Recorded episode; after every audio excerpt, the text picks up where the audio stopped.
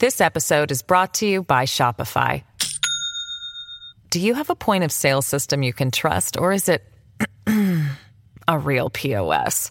You need Shopify for retail. From accepting payments to managing inventory, Shopify POS has everything you need to sell in person. Go to shopify.com slash system, all lowercase, to take your retail business to the next level today. That's shopify.com slash system. With Lucky Land slots, you can get lucky just about anywhere. Dearly beloved, we are gathered here today to. Has anyone seen the bride and groom? Sorry, sorry, we're here. We were getting lucky in the limo and we lost track of time. No, Lucky Land Casino, with cash prizes that add up quicker than a guest registry. In that case, I pronounce you lucky. Play for free at LuckyLandSlots.com. Daily bonuses are waiting. No purchase necessary. Void where prohibited by law. 18 plus. Terms and conditions apply. See website for details.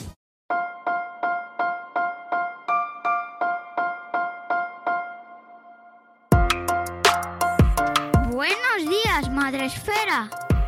Buenos días, Madre Esfera, con Mónica de la Fuente.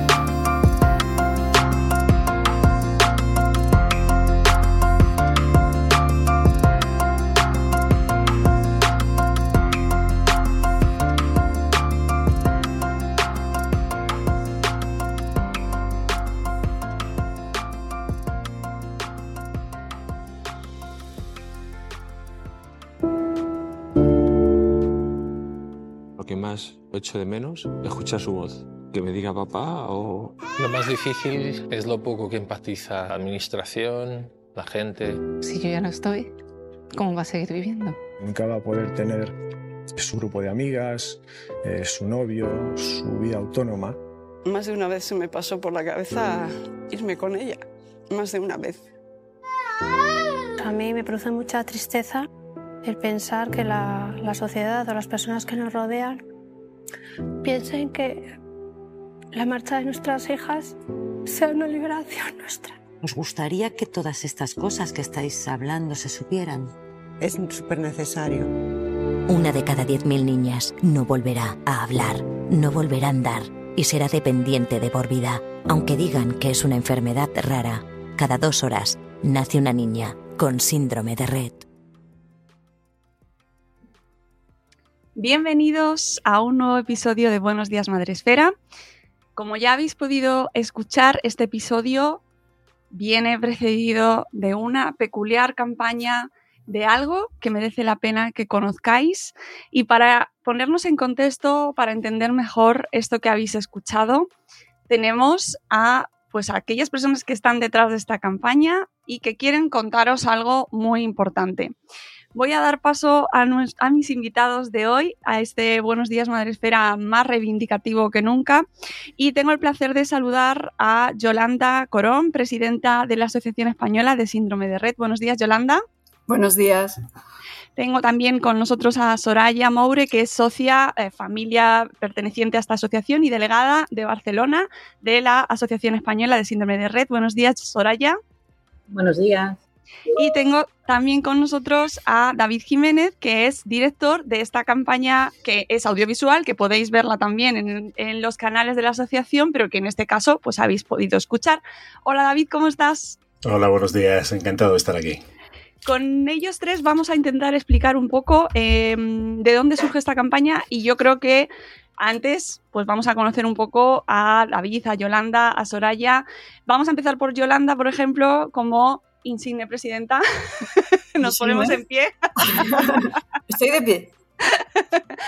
Yolanda, cuéntanos, eh, bueno, un poco quién eres eh, y, y, cómo surge pues esta campaña que ha estado estas navidades pasadas dando mucho que hablar y que llega a Madresfera también para darlo a conocer a nuestra audiencia. Bueno, eh, además de ser presidenta de la asociación, tengo una niña que se llama Lara, que tiene 10 añitos y tiene síndrome de Red. Eh, sin comentar ahora lo que es el síndrome de Red y, y, lo que es la asociación española, sí puedo decir que esta asociación está conformada eh, por padres y madres, particularmente que, que, trabajan muy duro, que emplean mucho tiempo y esfuerzo a, a muchísimas iniciativas. Entonces, eh, el año pasado conocimos a una mamá, María José Navas, que se unió, eh, que se asoció eh, y que tuvo una idea maravillosa eh, ya cercana a lo que es el spot actual. Entonces, María José conoció a David, que le tenemos aquí con nosotros, y, entre nosotros es el que más sabe de la campaña. David, que es el director del spot, que solidariamente está colaborando con la asociación para dar visibilidad al síndrome de red. Así que David, muchísimas gracias desde aquí. Yo, si queréis que hable de la campaña, campaña, el que sabe realmente es David, ¿vale? Yo formo parte de la campaña porque mi familia, mi marido, yo salimos en lo que es el spot. Bueno, él es el que tiene mayor conocimiento. Antes de profundizar en la campaña, creo que sí que es necesario que nos expliquéis eh, un poquito para quien no lo sepa en qué consiste el síndrome de red. Si Soraya, si quieres eh, contarnos desde tu experiencia como familia también, eh, tienes una hija también con síndrome de red, cuéntanos un poco en qué consiste y, así para que nuestra audiencia, porque a lo mejor mm, no, no, no la conocían previamente. Sí, yo eh, también soy madre de una niña con síndrome de Red, es Patricia, que tiene 8 años. Y bueno, el síndrome de Red es una enfermedad del neurodesarrollo por una mutación aleatoria eh, en el gen MECP2, básicamente. Y al principio no se manifiesta. Eh, las niñas, bueno, afecta sobre todo a niñas, también hay niños, pero afecta sobre todo a niñas. Pues al principio el bebé se desarrolla con normalidad a partir de los 6 o 18 meses cuando empiezan a dar señales de, de del desarrollo y luego hay una fase de retroceso, de pérdida de habilidades. Entonces, niñas que eh, habían conseguido caminar, pues eh, muy posiblemente pierdan la, la, marcha, pierden el habla y el uso funcional de las manos. Entonces, esto las convierte en personas totalmente dependientes porque tienes que ayudarles a, a todas las funciones del día a día. Entonces, eh, otras, otras comorbilidades que acompaña, pues epilepsia, em, alteraciones del sueño, alteraciones digestivas, respiratorias, que nosotros aquí sí que tenemos ya casi un máster, estamos ahí batallando últimamente. Entonces es como un cuadro muy, muy general, ¿no? Afecta a muchas áreas y, y bueno, es eso, que se convierten en personas dependientes. No sé si me dejó algo importante. Yolanda. Mm, no sé, Yolanda, si quieres añadir algo más en este punto. Bueno, yo poco más que añadir, Sora ya lo ha hecho muy bien, pero sí decir que en España hay 3 millones de personas que padecen enfermedades raras, lo que supone un 7% de la población, ¿vale? Es una cifra que yo creo que es bastante importante. Y, bueno, pues nada, es un trastorno del neurodesarrollo, como muy bien ha indicado Soraya, se muta un gen, el gen muta en periodo de gestación, cuando ellas nacen, como también ha dicho Soraya, pues, pues no se detecta. Eh, los síntomas empiezan a, comenzar o a aparecer a partir de los seis meses y crees que tienes una hija sana y de repente, eh, bueno, pues empiezas a percibir que hay cosas que fallan. Eh, médicos, médicos, médicos, hasta que das con un diagnóstico. Algunas familias tardan muchísimo en ser las niñas diagnosticadas. Eh, son niñas porque ese gen MECP2 se encuentra en el cromosoma X, las niñas tienen dos, los niños tienen uno, son afectos también, pero o suelen fallecer o, no llegan a nacer, no llegan a término.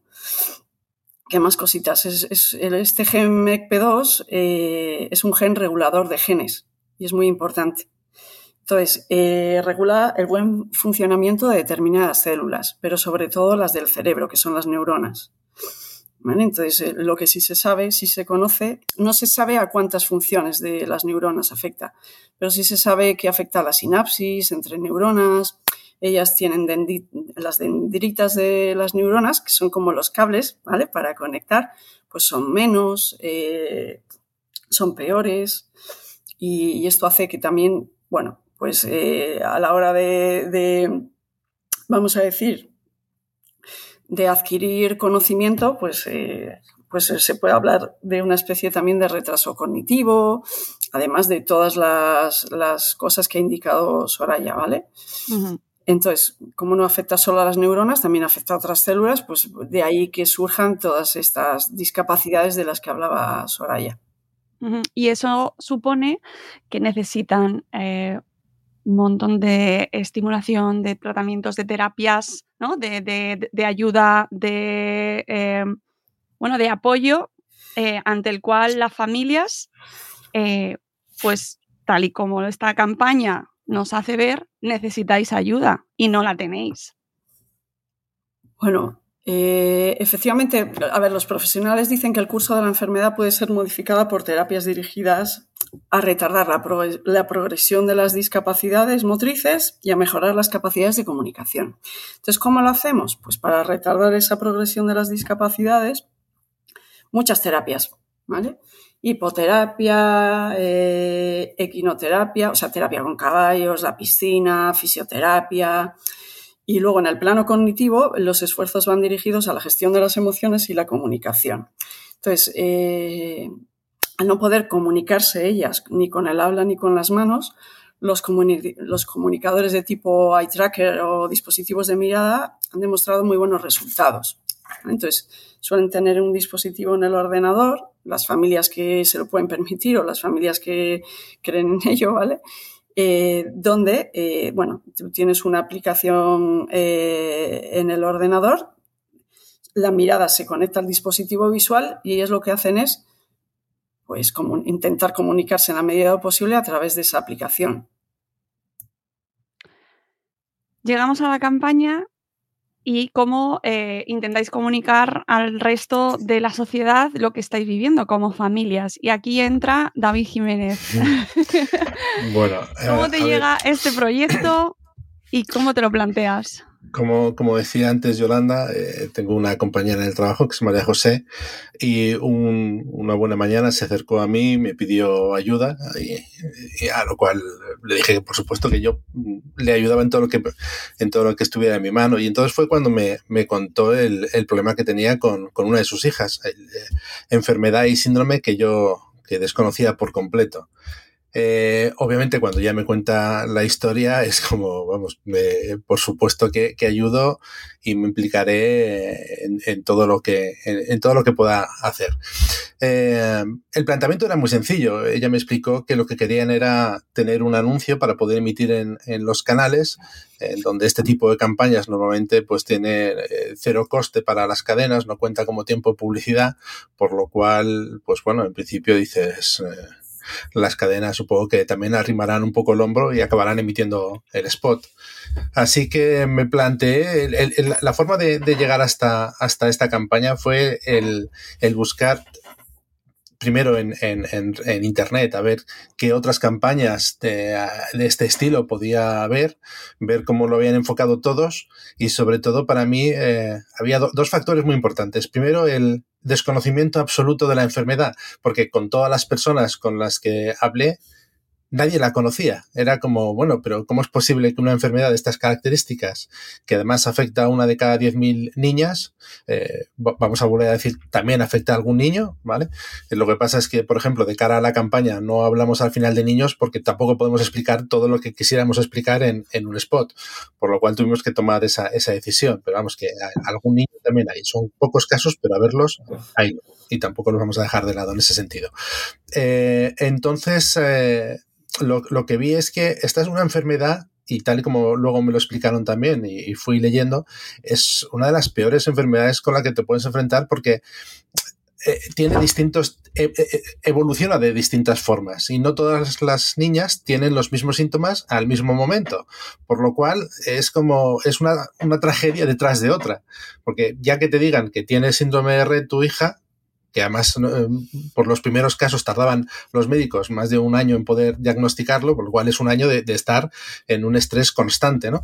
Pero sobre todo es el hecho de decir, bueno, pues ahora unas van a tener una, unas problemáticas que luego pueden derivar a otras y entonces es como vas saltando de una enfermedad a otra dentro de lo que es el mismo síndrome. Me parecía una tragedia tremenda. Y yo siempre he considerado que, los padres, eh, cuando, cuando somos padres, no estamos preparados para sufrir tanta desgracia y tanta tragedia. O sea, no, no, yo creo que el cuerpo, nuestra mente no está preparada para, para, tanta, para tanto dolor. Por lo cual, la forma de, de aproximarme fue el buscar eh, la empatía en padres. Más que intentar enseñar a las niñas o vender una idea feliz de, oye, mira qué bien, ¿eh? son niñas que tienen eh, esta enfermedad, pero pueden ser felices. Yo creo que el dolor que hay detrás, que es el dolor que nadie conoce, porque, por ejemplo, en el caso de mi compañera María José, no era en ese momento conocido dentro de la propia empresa. ¿Sabes? Es como una enfermedad que igual, como que tienes cierto miedo a comunicarlo o, no sé, no sé si es porque no quieres eh, que la gente pueda apiadarse de algún sentido, no quieres, no quieres tener esos sentimientos con tus compañeros y entonces como que se oculta un poco la enfermedad, por lo cual el hecho de que las propias familias pues eh, tengan algunos reparos en, decirlo abiertamente ayuda a que tanta gente desconozca esta enfermedad. De hecho, familia de, mi mujer que, pertenecen al área médica eh, tampoco conocían el síndrome. Por lo cual dices, bueno, pues si es que si en el sector médico tampoco lo conocen, es que obviamente la ayuda que necesita la asociación es mucho más grande de lo que podíamos imaginar. Claro. Entonces, como decía, eh, a, la, hora de, enfrentarme a este, a este proyecto era buscar enseñar el dolor, porque el dolor está ahí, y, buscar empatía hacia el resto de padres. Porque claro, tú cuando, cuando vas a tu, mujer queda embarazada, eh, le haces la prueba eh, para ver que si tiene alguna enfermedad de estas raras antes de, de, de que dé a luz. Y por ejemplo, esta, esta prueba no se hace. A ti te dicen, no, no, tu hijo está sano, pero en ese análisis que hacen no buscan este síndrome en particular, por lo cual tú puedes ir hasta el día del parto con, esa seguridad de, uy, mi hijo va a nacer bien, y como decía antes Yolanda, y después de un año empiezan los síntomas y dices, bueno, ¿y aquí qué está pasando? Y te enfrentas a una realidad, pues eh, para mí, muy dura. Por eso lo que busqué fue eso, empatía sobre todo hacia los padres, esa sensación de, uff, qué suerte, a mí no me ha tocado. Pero por otro lado dices, vale, a mí no me ha tocado, a él sí, a mí no, y ya está, ¿no? Yo me quedo tranquilo. Ya no voy a colaborar, no hago nada, es como mi familia está bien, los demás, pues que, que se busquen la vida.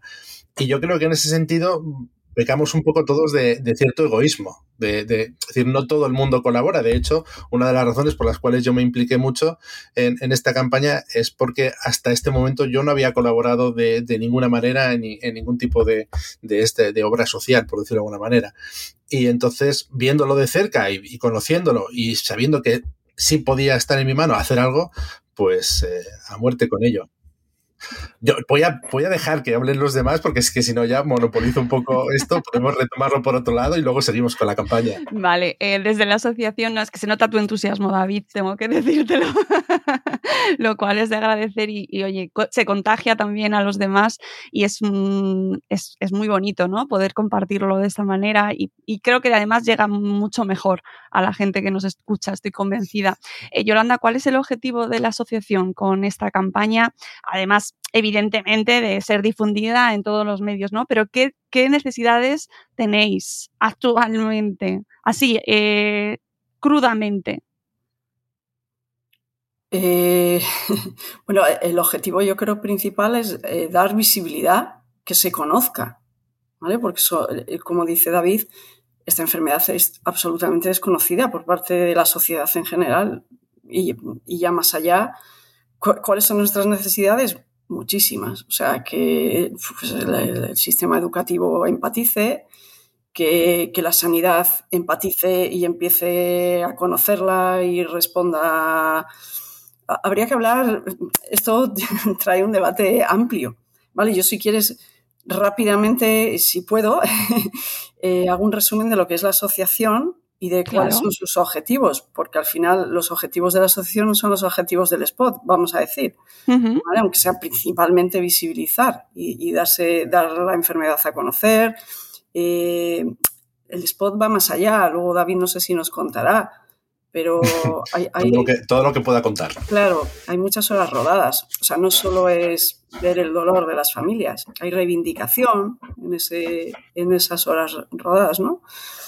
Entonces, la asociación, que es la Asociación Española del Síndrome de Red, es una asociación sin ánimo de lucro y declarada entidad de utilidad pública por el Ministerio del Interior. Está creada por padres de afectados por esta enfermedad y cuenta ya con más de 400 socios. Tiene 31 años de recorrido esta asociación, ¿vale? Y han pasado seis presidentes con sus juntas directivas, todos ellos padres y madres, eh, comprometidos, lo que decíamos antes, ¿no? Que dedican su esfuerzo y su tiempo por el bien común.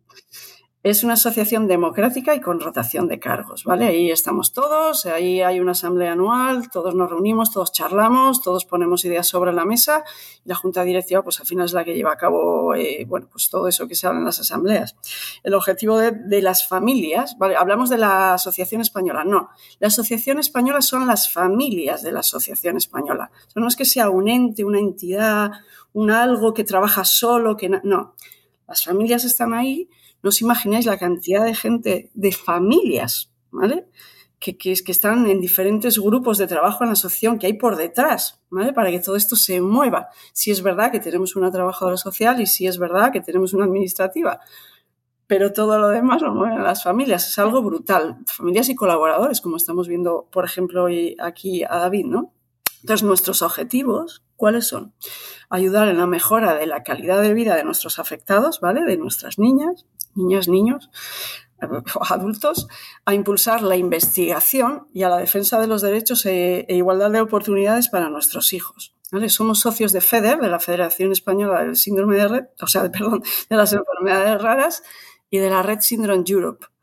¿vale? Eh, somos de ámbito nacional y tenemos varias delega delegaciones repartidas por toda la geografía española. Eh, bueno, no voy a contar la historia de, de, lo que es la asociación, pero sí voy a hacer un, repaso breve por todo lo que hace, hacen las familias de la asociación. Vale, pues cosas que hacemos. Nosotros tenemos como cuatro líneas de trabajo. Vamos a empezar por calidad de vida. Cosas que hacemos en calidad de vida. Pues a través de la trabajadora social y de los propios delegados o de las propias familias, acogemos, informamos y orientamos eh, a, la, a, las familias nuevas o a las que se adhieren en el momento que se quieren adherir. ¿Por qué? Porque es tan desconocida esta, esta enfermedad, ¿vale? Que es que te voy, a, te, voy, te voy, a ir interrumpiendo un poco a Yolanda, pero sí. simplemente porque creo que, que, puedo ir aportando algo sí. con respecto a lo que, desde un punto de vista externo a la asociación y a las familias y con lo que he estado escuchando en todas las horas de grabación, es decir, es, es el hecho de... Um, de que las familias eh, tienen esa necesidad de, de, ayudas, pero básicamente porque a, a, no reciben de claro. ayudas de ningún otro lado. Claro. Por lo cual, al final, el papel de la asociación es llegar a donde no llega el, el Estado. Uh -huh. Que, como decíamos, es una enfermedad desconocida, nadie, nadie le presta atención en ese sentido, no tiene apenas recursos, por lo cual el dinero que ellos van recaudando lo tienen que ir destinando a donde en otros casos, pues sí que reciben ayudas, por lo cual es, es bastante duro. Pero iré haciendo pequeños incisos, sobre todo, insisto, por las declaraciones de los propios padres. Me parece muy bien, David. y Soraya, si quieres mm, intervenir, eh, estás también invitada, ¿eh? para que así podáis ir dando vuestros puntos de vista, porque me parece central, es decir, las necesidades de las familias son el objetivo final. Eh, acercarnos a ellas es el objetivo de la campaña y de este programa. Así que sentiros libres de participar cuando lo deseéis, ¿vale? Sí, que yo no quiero monopolizar. No, no, no, Yolanda. No, no, no. Pero que me parece fantástico que, mira, se dinamiza de esa manera y así eh, sí. participáis los tres de la mejor manera. Bueno, pues efectivamente, David tiene toda la razón. ¿Vale? Si, si existen las asociaciones eh, como, como esta, ¿no? como la de este tipo, es porque claro. el sistema no está cubriendo eh, las necesidades que tenemos. Si no, no existiríamos seguramente. Entonces, ¿por qué acogemos a las familias? Bueno, pues porque cuando te diagnostican la enfermedad, el neurólogo que la diagnostica te dice, tienes síndrome de red. Mira, aquí tienes una web, eso es lo que a mí me pasó, aquí tienes una web, consúltala y tal, y esto es así. Y adiós. Entonces se abre ante ti un nuevo mundo, un mundo paralelo al mundo real que vive la gente normal, con hijos sanos, etc. Y ese mundo eh, lo tienes que descubrir y tienes que acudir a alguien eh, para que te lo cuente. Asociacionismo, ¿vale? Que es importantísimo para este tipo de enfermedades, ¿no? Que se consideran raras, que no son tan raras. es, es, totalmente conocida y, eh, en cuanto a lo que es la enfermedad, pero de cara a la sociedad no. Tenemos asesoramiento jurídico para las familias, ¿vale? Una primera consulta, atención psicológica grupal, convenios con, con, empresas, ¿vale? Que nos hacen, nos abaratan sus productos, ¿vale? Pues de ropa adaptada, etcétera. Encuentros, hacemos encuentros de familias anuales para fomentar lo que decimos, ¿no? Ese compartir, ese tal. Eh, las becas de terapias. Eh, nosotros anualmente damos una beca para poder, para que las familias puedan cubrir parte de las terapias que son tan necesarias para nuestras hijas. ¿Vale? O sea, es, fundamental y eso no lo cubre nada, más que los padres. Y son muchas terapias y son muchos, muchos, muchos años. O sea, es toda la vida, toda la vida que tienes por delante. Claro, eh, aquí, aquí en el, cuando estuvimos la, la grabación, eh, la idea de la grabación fue básicamente reunir a padres. En vez de coger actores, coger a padres reales y hacer una, una sesión con, un, con una psicóloga. ¿vale? Es algo que probablemente los padres no hacen, el ir a un psicólogo, porque, mm. claro, toda, toda, la atención mm, la dirigen hacia las hijas. Claro. Pero como digo yo, los padres también necesitan ayuda y sobre todo necesitan estar bien a un nivel, sobre todo psicológico, para poder ayudar. Pongo siempre el ejemplo de, del avión. Cuando vas en el avión y las azafatas te explican que en caso de despresurización van a caer las mascarillas y que antes de colocarle la mascarilla a la persona que tienes al lado te la tienes que colocar tú, esto es lo mismo, es decir, los padres han de estar bien porque si los padres no están bien no van a poder ayudar a, sus hijas. Y entonces, una de las cosas que comentaban, bueno, comentaban muchísimas cosas en, toda la sesión, pero lo importante de la asociación y de pertenecer a esta asociación es el que primero puedes estar hablando, hablas con padres que tienen más o menos los mismos problemas y ya solo el hecho de que por un lado te puedas informar, pero por otro lado puedas hablar con alguien que te entiende, es importantísimo, porque como el resto de la sociedad mm, ni conocen la enfermedad ni les importa, pues no, no, no sé, eso te crea una especie de, vacío social que, yo creo que ahí la asociación, una de sus mejores eh, funciones es esa, el, el ponerles en contacto y que la gente al fin y al cabo pueda hablar. Lo otro que también es duro, que como tienen que pagarse todas estas terapias, es que al final es decir, es que la familia no son ricas. Claro, total.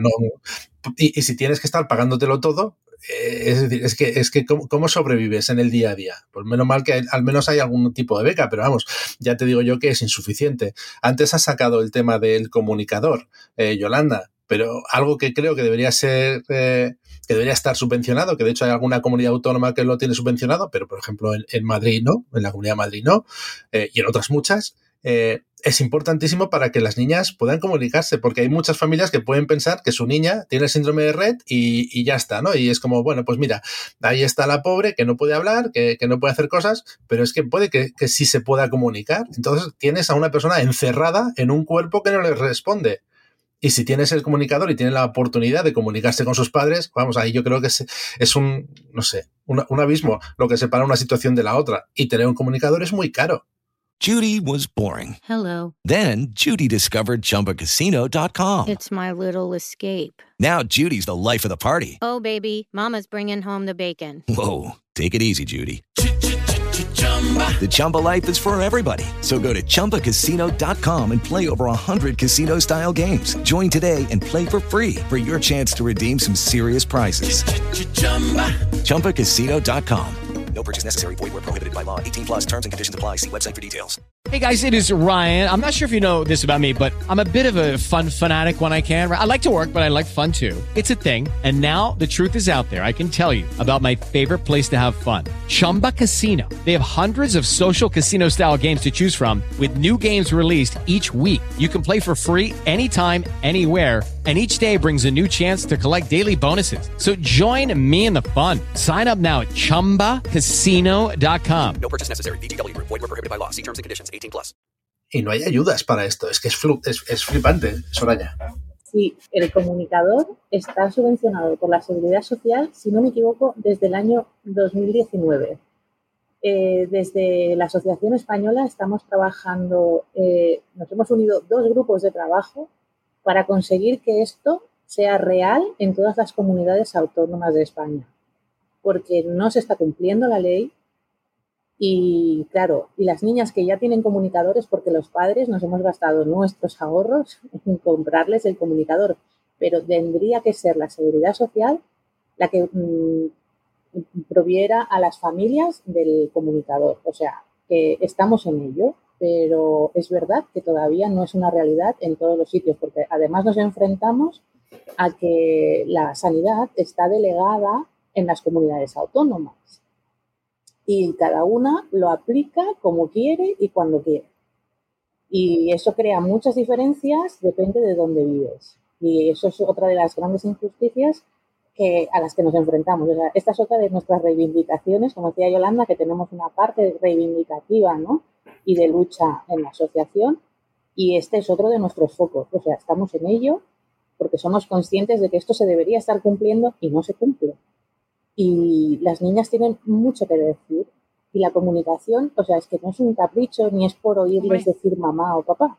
Es que, o sea, lo que mi hija me ha llegado a decir de que no me encuentro bien, de que no estoy a gusto aquí, eh, me estoy agobiando o me duele la cabeza o me duele la garganta. Eh, que, son cosas básicas mm, para cualquier ser humano. Entonces, bueno, de hecho, la comunicación es un derecho eh, universal, o sea que no podemos negársela a nadie y la ley se está aplicando con demasiada lentitud. Bueno, pero que me enrollo con esto.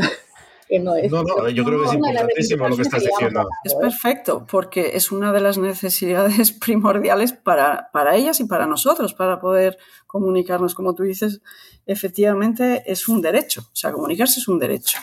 Y no, no, está bien que desde 2019 esto esté aprobado y que no se mueva. Solo hay dos comunica creo que dos comunidades donde más o menos funciona, más o menos sí, eh, el tema de las comunidades autónomas da para, para un programa entero, o dos, o tres, porque siempre que hablamos de atención, de cuidados, no por ejemplo de atención temprana, que me imagino que os afectará también, dependiendo de la comunidad autónoma, hay lista de espera que no van a llegar eh, y, y en otras funciona razonablemente bien, algo que es injusto.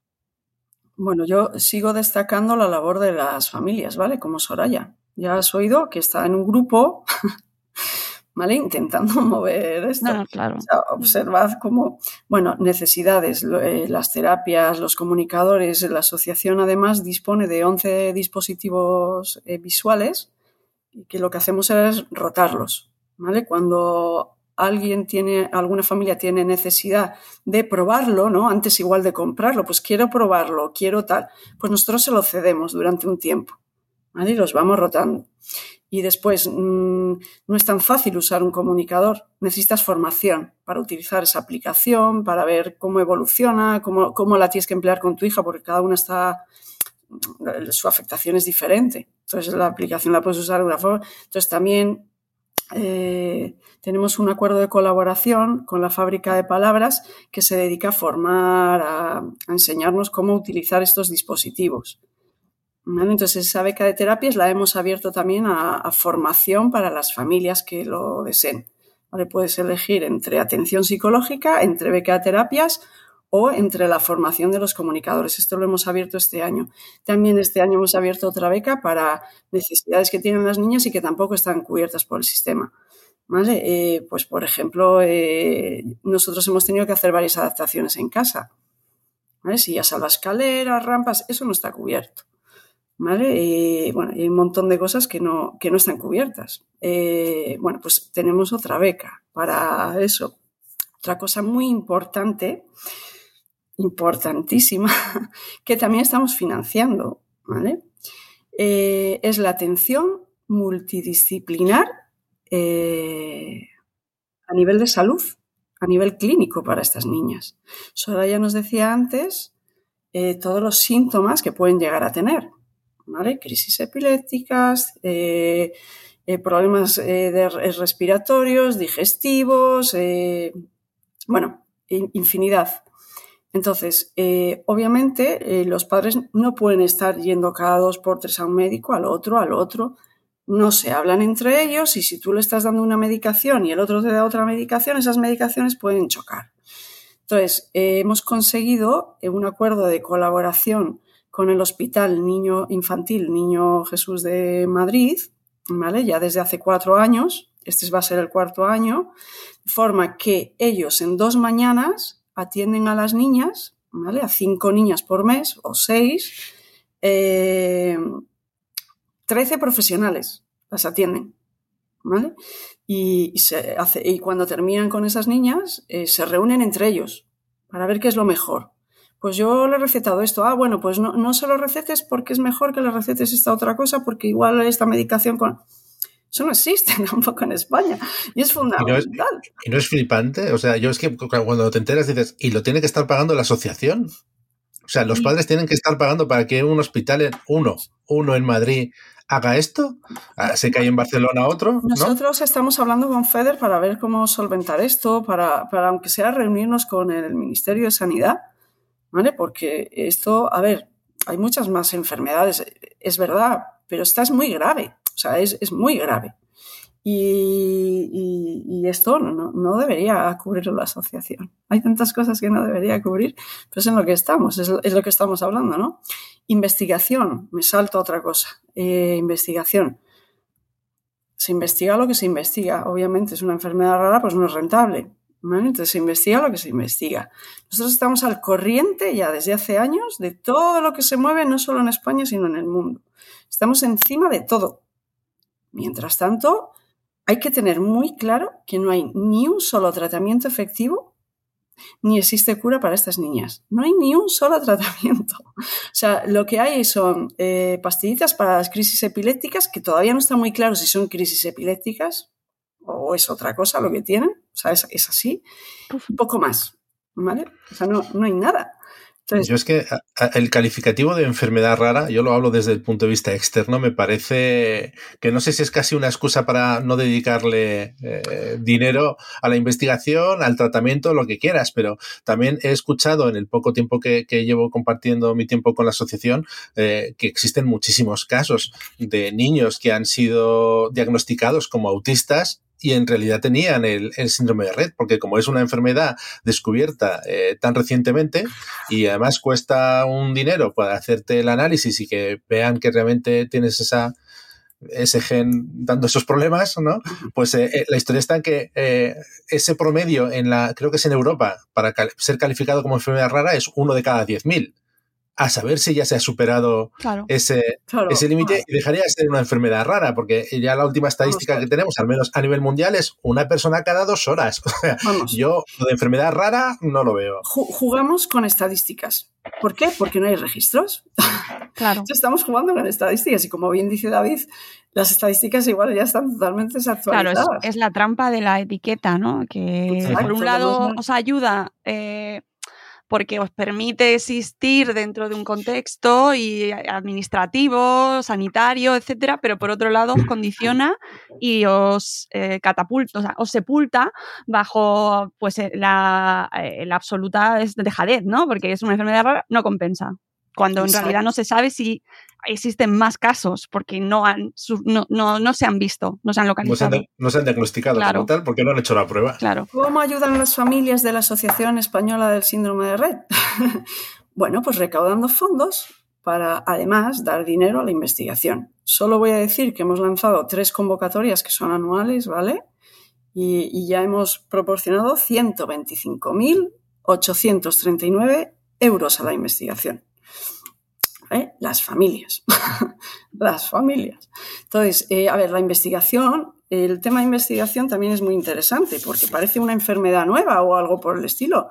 No, esta enfermedad se descubrió en el 1966 gracias a un neurólogo austriaco que se llamaba Andreas Retti, que da nombre a la enfermedad. Entonces, eh, en 1999 la doctora Uda Zogby descubre el gen que está asociado a esos síntomas que en 1966 descubre esta persona. Y en 2007 hay un dato muy interesante y muy importante que proporciona el laboratorio del doctor Adrian Bird en Edimburgo, que es que muta un gen a un ratón y él es capaz de revertir los síntomas, eh, volviendo ese gen a, a- ser sano, ¿no? Entonces, de aquí surgen muchas esperanzas desde el 2007. O sea, hay, hay muchísimos artículos en los más de 50 años eh, que- de- desde que se descubre la enfermedad. Hay muchas cosas, pero podría haber muchas más si se invirtiera más tiempo, Claro. vamos a decir, ¿no? Entonces, eh, sí que es verdad, nosotros mantenemos la esperanza en la investigación a fondo. Estamos en contacto con laboratorios, con investigadores para estar al día, ¿vale? Y para que no se olviden de Europa, de España, porque es verdad, cierto es, en Estados Unidos se invierte mucho. Hay organizaciones como las nuestras, pero en plan bestia. Hay el tema de las donaciones, no está tan raramente visto como pueda ser en Europa o en España, ¿no? Entonces, invierte mucho, pero millones y millones de dólares al año en investigación, es algo brutal. Entonces, eh, han sido capaces ciertas organizaciones de llegar a las farmacéuticas para que crean en esta enfermedad y para que vayan adelante con ello. Y tenemos eh, eh, en breve, ¿vale? Bueno, o, tenemos frente a nosotros dos cosas muy importantes. Una es un fármaco que se llama trofinetide, que va a ser el primer fármaco que sea específico para el síndrome de Rett y que supuestamente va a proporcionar mejoras en varios síntomas, no en uno. ¿Vale? Está pensado para el síndrome de Rett. Es el primero, después de más de 50 años, ¿vale? Entonces, eh, está en marzo, eh, se ve si la FDA lo aprueba y luego tiene que venir a Europa, ¿vale? Tiene que ser aprobado por la EMA. Pero eh, imaginaros que, va a ser aprobado por la FDA en marzo. Igual tarda en llegar aquí dos o tres años. Pues esto, la asociación también hay un grupo que tenemos de investigación, que entre otras personas está María José Navas, la, que, la persona que comentábamos antes, idea del spot y demás, ¿vale? Para que no nos olviden, para ver qué tenemos que hacer con la EMA, para ver qué hay que hacer para traernos ese fármaco que pueda aliviar los síntomas. Y, luego a ver qué precio. Sí, claro. Perdóname, que yo hablo muchísimo. No comentaba el precio, David, que claro, que luego hay que ver en qué condiciones. Pues todo eso lo vamos a pelear. O sea, estamos a muerte con, lo que sea y con quien sea. Hablaremos con la Red Syndrome Europe, que somos socios también, formamos parte de ellos y habrá que intentar moverlo de la forma que sea. Y porque eh, los padres somos capaces de cualquier cosa por nuestras hijas, o sea, cualquiera. Y luego está la terapia génica, ¿vale? Que, que supuestamente es la cura, ¿vale? Que, y bueno, pues en los últimos años se ha avanzado mucho en la cura. Y bueno, no, voy a adelantar eh, quiénes son los ganadores de la convocatoria que hemos lanzado eh, para FINRET este año, para, para, ese dinero que damos a la investigación, pero va a tener algo que ver con la terapia génica también. Entonces estamos a la espera, va a haber ensayos, se comienzan los ensayos clínicos en breve también en Canadá para la terapia génica. La terapia génica no es más que gen mutado, Vale, pues te introduzco a través de un virus el gen sano en todas las células que estén mutadas. No es tan fácil como lo estoy contando, claro, pero eh, se iba investigando años y años y bueno, parece ser que vamos a empezar con los primeros ensayos clínicos. Fascinante. Tendréis que haceros, o sea, me imagino que os habréis hecho prácticamente un máster todos en, forma, o sea, en, investigación, ¿no? Ya en terminología, que esto es otra. Lo que haga falta. Claro, claro, pero eso, eh, por ejemplo, David, desde, desde, tu punto de vista, tú que has estado eh, con las familias, em, ¿cómo lo, o sea, es otra cosa más, otra carga más que se tienen que formar eh, los padres, además de la psicológica, ¿no? el tiempo, el coste económico encima, tengo que formarme yo más que los propios médicos para saberlo.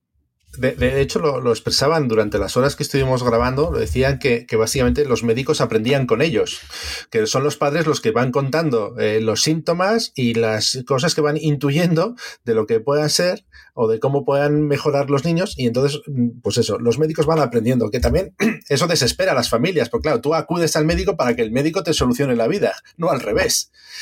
Y, claro, eso no es más que otra traba más, otro impedimento más en lo que es toda su, su historia. Entonces es como eh, a lo largo de, las horas de grabación pues se quejaban de, tonterías que a nosotros nos pueden parecer tonterías, pero una vez que las escuchas es que se te rompe el alma. Cuando una madre te dice que en el colegio se les ha olvidado a la profesora escribirte si tu hija ha bebido agua o ha hecho ha ido al baño a hacer sus necesidades, esos pequeños detalles que para el resto de las familias no tienen ninguna importancia en sus casos, es que pueden ser el origen de una complicación de salud que tienen que saber. Y, como no, hemos tratado este tema tampoco, de la, esperanza de vida, que en los casos de las niñas con síndrome de red pues es mucho más corta que, en una persona normal, decía una madre, es claro, cada día que una profesora no me apunta algo en, en el cuaderno, como mi hija no puede hablar y no me puede contar lo que ha hecho, es un día que pierdo. Y tengo pocos días para estar con mi hija para haber perdido un día. O sea, está la desesperación por cosas que, insisto, que para el resto de las personas pueden ser tontas, que de verdad hay que ponerse un poco en la piel de ellos, eh, hay que escucharlo. Eh, yo tengo siete horas de grabación de los padres, ¿vale? Que ahora mismo lo único que hemos visto es un spot de un minuto. Estoy intentando convertirlo a un programa de 40 minutos para ver si lo podemos estrenar eh, con motivo de, de del Día de las Enfermedades Raras, que es el 28 de febrero, ¿verdad? Es el 28 de febrero. Pues estamos, estoy intentando ponerlo un poco en marcha porque creo que es una especie de, de, documental, programa, que creo que puede ser de mucha utilidad, sobre todo a padres que estén en situaciones parecidas, no solo con, con, padres que tengan niñas con el síndrome de red, porque al fin y al cabo de lo que están hablando es de las dificultades que tienen que afrontar eh, con eh, el Estado, con las administraciones, con, los propia, con las propias familias, con los colegios, con los vecinos que, que, no quieren nunca hablar de, de, tu enfermedad. Pues se sienten de alguna manera, pues no sé, extraños, cohibidos. Y es, es eh, yo creo que es muy humano escucharles y ver todo lo que están pasando, porque al final yo creo que la, la conclusión a la que llegas es, ¿qué puedo hacer yo para poder ayudaros? Que es lo que creo que necesita toda esta gente. Claro, y yo creo que con esa pregunta vamos a ir cerrando y me vais a responder eh, los tres. ¿Qué podemos hacer eh, la audiencia? ¿Qué pueden hacer esta persona que nos está escuchando? Eh, todos aquellos que estáis ahí detrás con el auricular, ¿qué pueden hacer ellos para ayudaros? Mira, yo voy a empezar yo esta vez. Muy bien.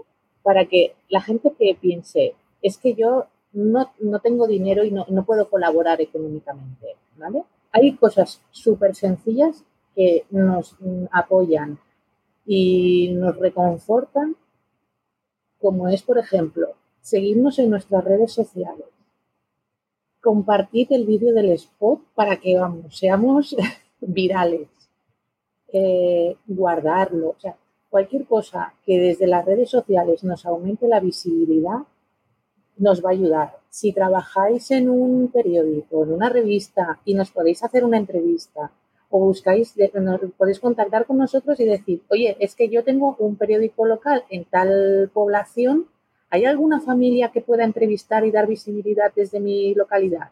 Por supuesto, te la buscamos. Seguro que la hay porque con la proporción que estamos hablando es que eh, hay niñas y niños red por toda la, por todo el territorio, o sea que no hay problema. Entonces, desde ese punto de vista, a veces eh, el quien no puede colaborar haciendo un donativo o, yo que sé, dando otro tipo de soporte, sí que puede mm, ayudarnos a ganar esa visibilidad que tanto necesitamos. Y para mí siempre ha sido como el, primer paso y la base de todo. Y bueno, supongo que mis compañeros estarán de acuerdo porque es otra forma más ¿no? de, de apoyar la campaña, pero vamos, que quien esté, quien tenga disposición de ello, pues que nos eche un cable que se va a agradecer muchísimo. Pues Yolanda, por ejemplo. Bueno, yo diría también, añadiría, eh, bueno, perfecto lo que ha comentado Soraya. Bueno, se pueden hacer socios. Tenemos una web, ¿vale? Que es eh, www.red.es y, y ahí están las diferentes formas de, también de colaborar, ¿no? Pues haciéndote socio, donando. Luego hay una cosa que es también muy sencillita, que es, conozco a alguien que trabaja en esta empresa privada. Y normalmente al año hacen mm, pues la típica actividad para acción social, ¿vale? Bueno, pues que nos pase el contacto de esa persona y nosotros que tenemos varios proyectos, porque también intentamos llegar a las subvenciones públicas, eh, tenemos varios proyectos, pues podemos presentar esos proyectos en esas empresas privadas. ¿Vale? Contactos, sin más. Hmm. Y David. también. Ah, perdona, Soraya. Sí, perdón, que tenemos una versión de microdonación al alcance de casi todos es un eurito al mes, hacerse timer de nuestro equipo de teaming para recaudar para las terapias, para esas becas que hablaba Yolanda, eh, que se les da a las niñas y niños para cubrir el coste de las terapias. Eso es nada, es un detallito que también nos echa una mano. Sí, que además he visto que lo tenéis en el perfil de Instagram. Eh, desde ahí lo podéis. Y luego lo linkaré todo en, las notas del programa para que tengáis de un vistazo toda la información que os hemos dado. David, eh, desde tu eh, perspectiva, que además es un pelín diferente a Yolanda y Soraya, ¿cómo podemos ayudar? Pues eh, realmente yo creo que un poco lo, han estado diciendo ellas. Es decir, yo, yo como decía antes, no, no había colaborado nunca en, nada, siempre pensaba que igual el dinero que dabas pues iba destinado a cosas que no eran las, a las que tú creías. En este caso, y conociendo a las familias y conociendo un poco a la gente de la asociación, creo que sí que es una causa... Eh, honorable, digna y, que, y que sé que el dinero que se destina que, puedes dar se destina realmente a lo que es importante. Además, creo que son bastante transparentes en su página web y donde tienen ahí puesto el dinero que recaudan y el dinero que se gastan en las distintas acciones que llevan a cabo.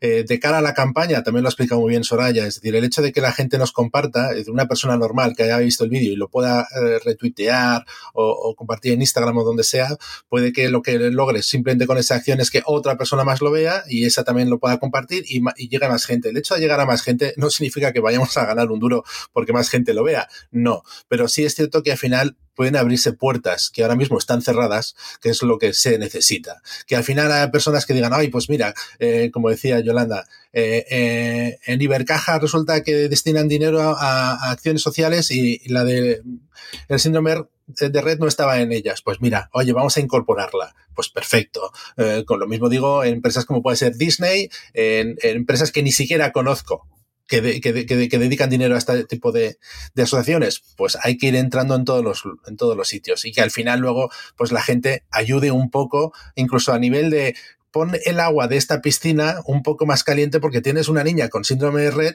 entre las personas que van. Entonces es que es que hay que ser, si conoces la enfermedad, se te va a abrir el corazón. Si no conoces la enfermedad, no vas a ayudar.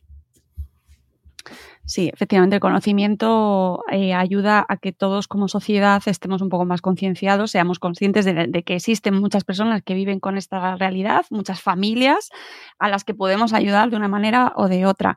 Así que con ese mensaje nos quedamos. Gracias a los tres por vuestro tiempo, que también es, es algo muy valioso hoy en día, especialmente, y que espero que poco a poco pues vayáis consiguiendo desde la asociación todos aquellos objetivos que os vais eh, pues que lamentablemente no se cumplen como deberían por parte de las instituciones que sería lo suyo pero que visto lo visto y la realidad es la que es pues que pongamos todos nuestro granito de arena ayudemos en lo que podamos y, y nada mucha mucha suerte y gracias por vuestro tiempo a los tres, desde luego. Muchísimas gracias a vosotros, ¿vale? Por darnos voz, por dar voz a estas niñas. y bueno, pues eh, un placer haber estado aquí. Muchísimas gracias. Gracias. Muchas gracias y amigos, nosotros nos vamos. Lo dicho, os dejo en las notas del programa el enlace a la campaña, el enlace a la asociación, el enlace al, al micromecenazgo. Eh, lo dicho, tenéis la información de, de, la asociación para que os pongáis en contacto con ellos. Con, lo que se os ocurra y todo esto que han comentado sobre la RSC, sobre la responsabilidad social de las empresas, hay que aprovecharlo también. Si tenéis algún contacto, pues se tira, que luego viene muy bien y nunca se sabe, todo, todo puede ayudar. Así que con este mensaje nos vamos, espero que os haya resultado interesante este programa, a mí desde luego, y me parece que por un lado es triste tener que eh, reivindicar algo que debería darse ya de manera natural, pero que es lo que hay y tenemos que poner todos de nuestra parte porque hoy eh, toca a nuestro vecino y mañana nos toca a nosotros y pasado a nuestras hijas y esto es así, sea lo que sea y sea el síndrome que sea y sea la situación que sea, tenemos que ponernos en su piel y en su situación. Gracias a todos, nos vemos en un nuevo episodio de Buenos Días Madre Esfera. Adiós.